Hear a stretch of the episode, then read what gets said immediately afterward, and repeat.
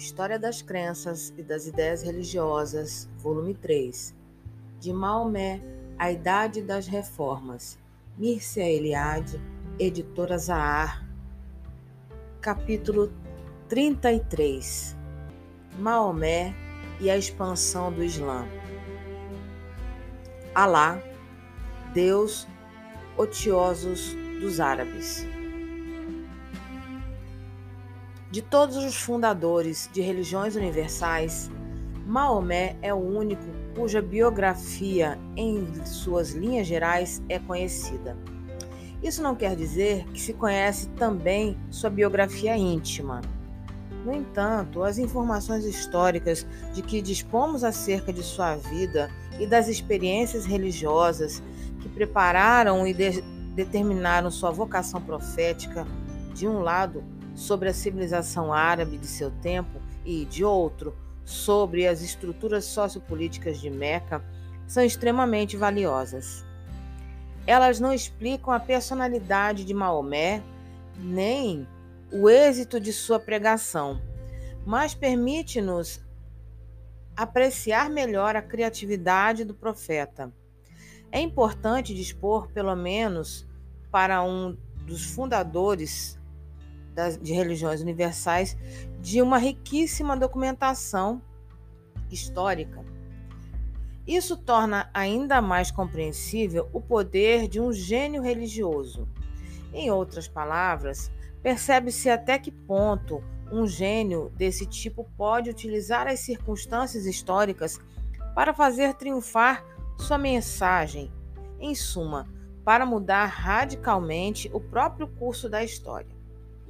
Nascido em Meca entre 600 e 567 e 572 depois de Cristo, Maomé pertencia à poderosa tribo dos Corachitas. Tendo perdido os pais com apenas seis anos, foi criado primeiro pelo avô e depois pelo tio materno Abu Talib. Com 25 anos, passou a cuidar dos negócios de uma viúva muito rica chamada Khadija e fez várias viagens à Síria em caravanas. Pouco tempo depois, por volta de 595, casou-se com a patroa. Apesar da diferença de idade, Khadija contava na época 40 anos, o casamento foi feliz. Maomé que viria a desposar nove mulheres depois da morte de Khadija, não se uniu a nenhuma outra esposa enquanto ela viveu. Tiveram sete filhos, três meninos que morreram ainda novinhos e quatro filhas. A mais jovem, Fátima, casou-se com Ali, primo de Maomé. A importância de Khadija na vida do profeta não é desprezível. Foi ela quem o incentivou durante as provações de sua vocação religiosa. Poucos são os dados de que dispomos sobre a vida de Maomé antes das primeiras revelações, em 610 aproximadamente. Segundo a tradição, elas foram antecedidas de longos períodos de retiros espirituais, Tahanut, em cavernas e outros lugares solitários, prática que era estranha ao politeísmo árabe. É muito provável que Maomé se tenha impressionado bastante com as vigílias, preces e meditações de certos monges cristãos que encontrara ou de quem ouvira falar em suas viagens. Um primo de Khadija era cristão. Além disso, certos ecos da pregação cristã ortodoxa ou sectária, nestoriana, gnóstica, bem como as ideias e as práticas dos hebreus, eram conhecidos nas cidades árabes. Havia, no entanto, poucos cristãos em Meca, a maioria de condição muito humilde, escravos abexins, provavelmente e insuficientemente instruídos. Quanto aos judeus, existia uma grande massa deles em Yatrib, a futura Medina. E veremos a que ponto o profeta contava com seu apoio. No entanto, na época de Maomé, a religião da Arábia Central não parece ter sido modificada por influências judeu-cristãs. Não obstante sua decadência, ele, ela ainda conservava as estruturas do politeísmo semítico. O centro religioso era Meca, Maca. O nome é mencionado no Corpus Ptolomaico, século II Cristo, como Macoraba, vocábulo derivado do sabeu Macuraba, santuário. Em outras palavras, Meca era primitivamente um centro cerimonial em torno do qual se ergueu pouco a pouco a cidade. No meio do território consagrado, Ima, ficava o santuário Kaaba, literalmente cubo, edifício descoberto, edifício a descoberto que continha embutida num de seus ângulos a célebre pedra negra, considerada de origem celeste. A circunambulação da pedra constituía, nos tempos pré-islâmicos, tal como ainda hoje, o apogeu da peregrinação anual. Hajj, a Arafat, situada a alguns quilômetros de Meca. O senhor da Caba era, segundo se sabia, o próprio Alá, literalmente Deus. O mesmo teônimo é empregado pelos judeus e pelos cristãos árabes para designar Deus. Mas Alá tornara-se, havia já algum tempo, um Deus otiosos. Seu culto reduzia-se a certos sacrifícios de primícias, grãos e gado, oferendas que lhe eram trazidas ao mesmo tempo que as várias divindades locais. Muito mais importantes eram as três deusas da Arábia Central: Manat, destino, Alat, feminino de Alá, e Alusa, a poderosa. Consideradas filhas de Alá, gozavam de tal popularidade que no início de sua pregação, o próprio Maomé cometeu o erro, mais tarde corrigido, de enaltecer a função de intermediários que desempenhavam junto a Alá. Em síntese, a religião pré-islâmica aproximava-se da religião popular da Palestina do século VI a.C., tal como aparece expressa, por exemplo, nos documentos da colônia judeu-aramaica de Elefantina, no Alto Nilo, ao lado de Javé Jahu, eram venerados Betel, Haram-Betel, a deus Arat e um, um deus da vegetação. Em Meca, o serviço do santuário estava confiado aos membros das famílias influentes. Os cargos muito bem remunerados transmitiam-se de pai para filho. Não havia, ao que parece, um corpo sacerdotal propriamente dito. Embora solidário com o vocabulário Kohen, que entre os hebreus designava o sacerdote, o termo árabe Kahin indica o vidente, o adivinho, que, possuído por um din, era capaz de vaticinar o futuro e de descobrir certos objetos perdidos ou os camelos desgarrados. Os únicos monoteístas entre os contemporâneos de Maomé eram alguns poetas e visionários conhecidos pelo nome de Hanif. Alguns eram influenciados pelo cristianismo, mas a escatologia, tão característica do cristianismo e mais tarde do Islã, lhes era estranha, tal como parece ter sido estranha aos árabes em geral. A missão profética de Maomé teve início depois de várias experiências estáticas que constituem, de certo modo, o prelúdio da revelação. Na Sura 53, 1, 18, ele evoca a primeira dentre elas. Manteve forte seu aspecto majestoso quando se achava no firmamento supremo ou elevado. Depois aproximou-se e permaneceu suspenso. Estava a uma distância de dois arcos, ou mais perto ainda, e revelou ao servo o que lhe revelou.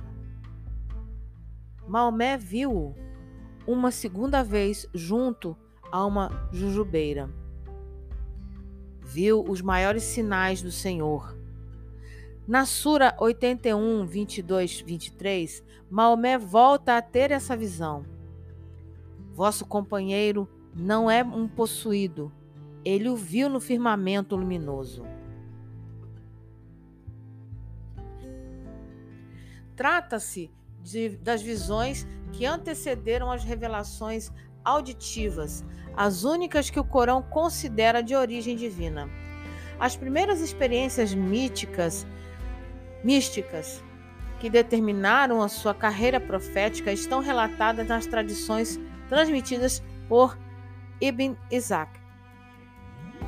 Estava Maomé dormindo numa gruta onde fazia seu retiro anual quando o arcanjo Gabriel veio até ele, segurando-lhe na mão um livro e ordenou-lhe: Lê. Como Maomé recalcitrasse, o anjo apertou-lhe o livro contra a boca e as narinas, com tamanha força que ele quase sufocou. Quando, pela quarta vez, lhe repetiu o anjo: Lê, indagou-lhe Maomé: que devo eu ler? Respondeu-lhe então o anjo: Lê, prega em nome do teu Senhor que te criou, que criou o homem de um coágulo de sangue. Prega, pois, teu Senhor é o mais generoso. Foi ele que instruiu o homem por meio do cálamo e lhe ensinou o que este não sabia. Maomé leu e o anjo acabou por afastar-se dele. Acordei e foi como se eu houvesse gravado alguma coisa em meu coração. Maomé deixou a caverna e mal chegou ao centro da montanha, ouviu uma voz celeste lhe dizer: Ó oh, Maomé, tu és o apóstolo de Alá e eu sou Gabriel. Ergui a cabeça para o céu e vi que Gabriel havia assumido a forma de um homem sentado no horizonte, de pernas cruzadas. O anjo repetiu-lhe aquelas palavras e Maomé olhava-o sem poder avançar nem recuar. Eu não podia fitar uma região dos céus sem percebê-lo. A autenticidade dessas experiências parece indubitável. A resistência inicial de Maomé lembra a hesitação dos xamãs e de numerosos místicos e profetas em assumirem sua vocação. É provável que o Corão não mencione a visão onírica na caverna para evitar a acusação de que o profeta foi possuído por um djinn. Contudo, outras alusões do Corão confirmam a veracidade da inspiração. O ditado era frequentemente acompanhado de tremores violentos, de acessos de febre ou de quedas de temperatura. Maomé, o apóstolo de Deus. Durante cerca de três anos, as primeiras mensagens divinas foram comunicadas somente a Khadija e a alguns amigos íntimos, seu primo Ali, seu futuro, seu filho adotivo Zaid e os dois futuros califas, Otaman e Abukar. Certo tempo, certo tempo depois, as revelações do anjo foram interrompidas e Maomé atravessou um período de angústia, angústia e abatimento moral. No entanto, uma nova mensagem de vida divina devolveu-lhe a confiança. Teu Senhor não te abandonou, nem te vê com ódio. Teu Senhor logo te concederá seus dons e ficarás contente. Foi após uma visão em 612, a qual lhe ordenava que tornasse públicas suas revelações, que Maomé deu início a seu apostolado. Desde o começo, sublinha o poder e a misericórdia de Deus, que formou o homem de um coágulo de sangue. Revelou-lhe o Corão e ensinou-o a expressar-se. que criou o céu, os montes, a terra, o camelo. Evoca a bondade do Senhor, atendo-se à sua própria vida. Acaso não te encontrou órfão e não te, te deu abrigo? Contrapõe o caráter efêmero de toda a existência à perenidade do Criador. Todas as coisas que se acham sobre a terra desaparecerão. Só subsistirá o rosto majestoso e munificente de teu Senhor. Contudo, é surpreendente que em suas primeiras proclamações Maomé não aluda à unidade de Deus, a não ser uma vez. Não coloqueis divindades alguma ao lado de Deus. Mas trata-se provavelmente de uma interpolação tardia. Outro tema da pregação é a iminência do juízo final e da ressurreição dos mortos. Quando a trombeta soar, será um dia terrível, um dia difícil para os incréus. Existem outras referências e alusões nas mais antigas suras, porém, a mais completa encontra-se no início de uma sura mais recente. Quando o céu se fender, quando a terra for aplanada, rejeitando o seu conteúdo, os corpos dos que estão mortos, e tornando-se vazia, Nesse dia, ó homem que buscas diligentemente teu Senhor, tu o encontrarás. Aquele que receber seu livro na mão direita será julgado com brandura. Mas aquele que receber seu livro e lhe voltar as costas atrairá destruição e arderá num braseiro. Numa série de suras ditadas mais tarde, Maomé desenvolve as descrições apocalípticas as montanhas serão deslocadas e fundidas numa só, e tornarão pós cinzas. A abóbada celeste explodirá. A lua e as estrelas perderão suas luzes e virão abaixo. O profeta fala também de um incêndio cósmico, e jatos de fogo e de bronze incandescentes serão lançados contra os homens. Ao segundo toque da trombeta, os mortos ressuscitarão e sairão de seus túmulos. A ressurreição se fará num piscar de olhos. Por trás do céu despedaçado surgirá o trono de Deus, sustentado por oito anjos e rodeado das tropas celestes. Os homens serão reunidos diante do trono, os bons à direita, os maus à esquerda. Começará então o juízo, com base nas anotações escritas no livro das ações dos homens. Os profetas do passado serão convocados a testemunhar que haviam proclamado o monoteísmo e advertido seus contemporâneos. Os incrédulos serão condenados à tortura do inferno. Entretanto, a insistência de Maomé recai, antes de tudo, na, de tudo nas beatitudes que aguardam os fiéis no paraíso.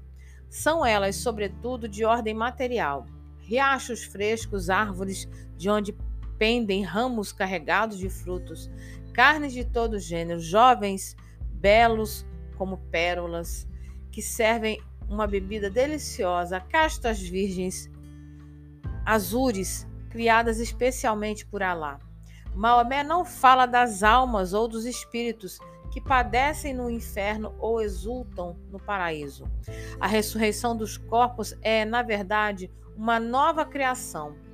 Como o intervalo entre a morte e o juízo final constitui um estado de inconsciência, o ressuscitado terá a impressão de que o juízo se realizou imediatamente após sua morte.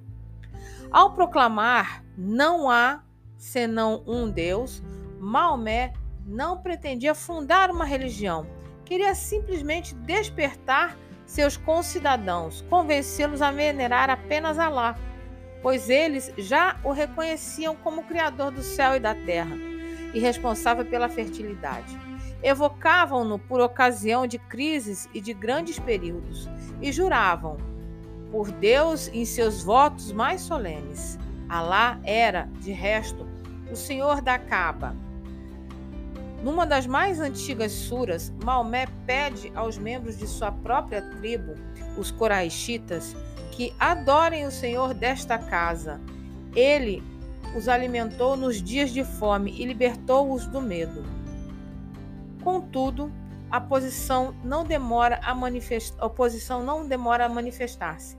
As causas e os pretextos são múltiplos. Ibn Isaac afirma que quando o profeta, por ordem de Alá, proclamou a verdadeira religião, o Islã, submissão, seus concidadãos não se opuseram enquanto ele não começou a falar mal de seus deuses. Refere à tradição que, depois do versículo 20 da Sura 53, a propósito das três deusas Alat, Alusa e Manat. Seguiam-se estes versículos. Elas são deusas sublimes e sua intercessão é certamente desejável. Mais tarde, porém, Maomé percebeu que essas palavras lhe foram inspiradas por Satanás, de tal modo que as substituiu por estas outras. O que vós e vossos pais lhes atribuístes, na verdade, não são mais que nomes. Deus não lhes outorgou nenhum poder. Esse incidente é instrutivo por duas razões. Mostra, em primeiro lugar, a sinceridade do profeta. Reconhece que, embora recitasse as palavras ditadas pela inspiração divina, foi ludibriado por Satanás. Em segundo lugar, justifica a abrogação de dois versículos pela onipotência e pela liberdade absoluta de Deus. Com efeito, é o Corão o único livro sagrado que conhece a liberdade de abrogar certos passos da revelação. Para a rica oligarquia dos coraixitas, renunciar ao paganismo equivalia à perda de seus privilégios. Além disso, Admitir Maomé como o verdadeiro apóstolo de Deus implicava também o reconhecimento da sua supremacia política. Mais grave ainda, a revelação proclamada pelo profeta condenava seus antepassados politeístas ao inferno perpétuo, percepção inaceitável para uma sociedade tradicional para grande parte da população, a principal objeção era a vulgaridade existencial de Maomé. Que tem então esse profeta? Ele alimenta-se de manjares, frequenta as feiras, a não ser que lhe tenha baixado um anjo e seja para ele um admoestador.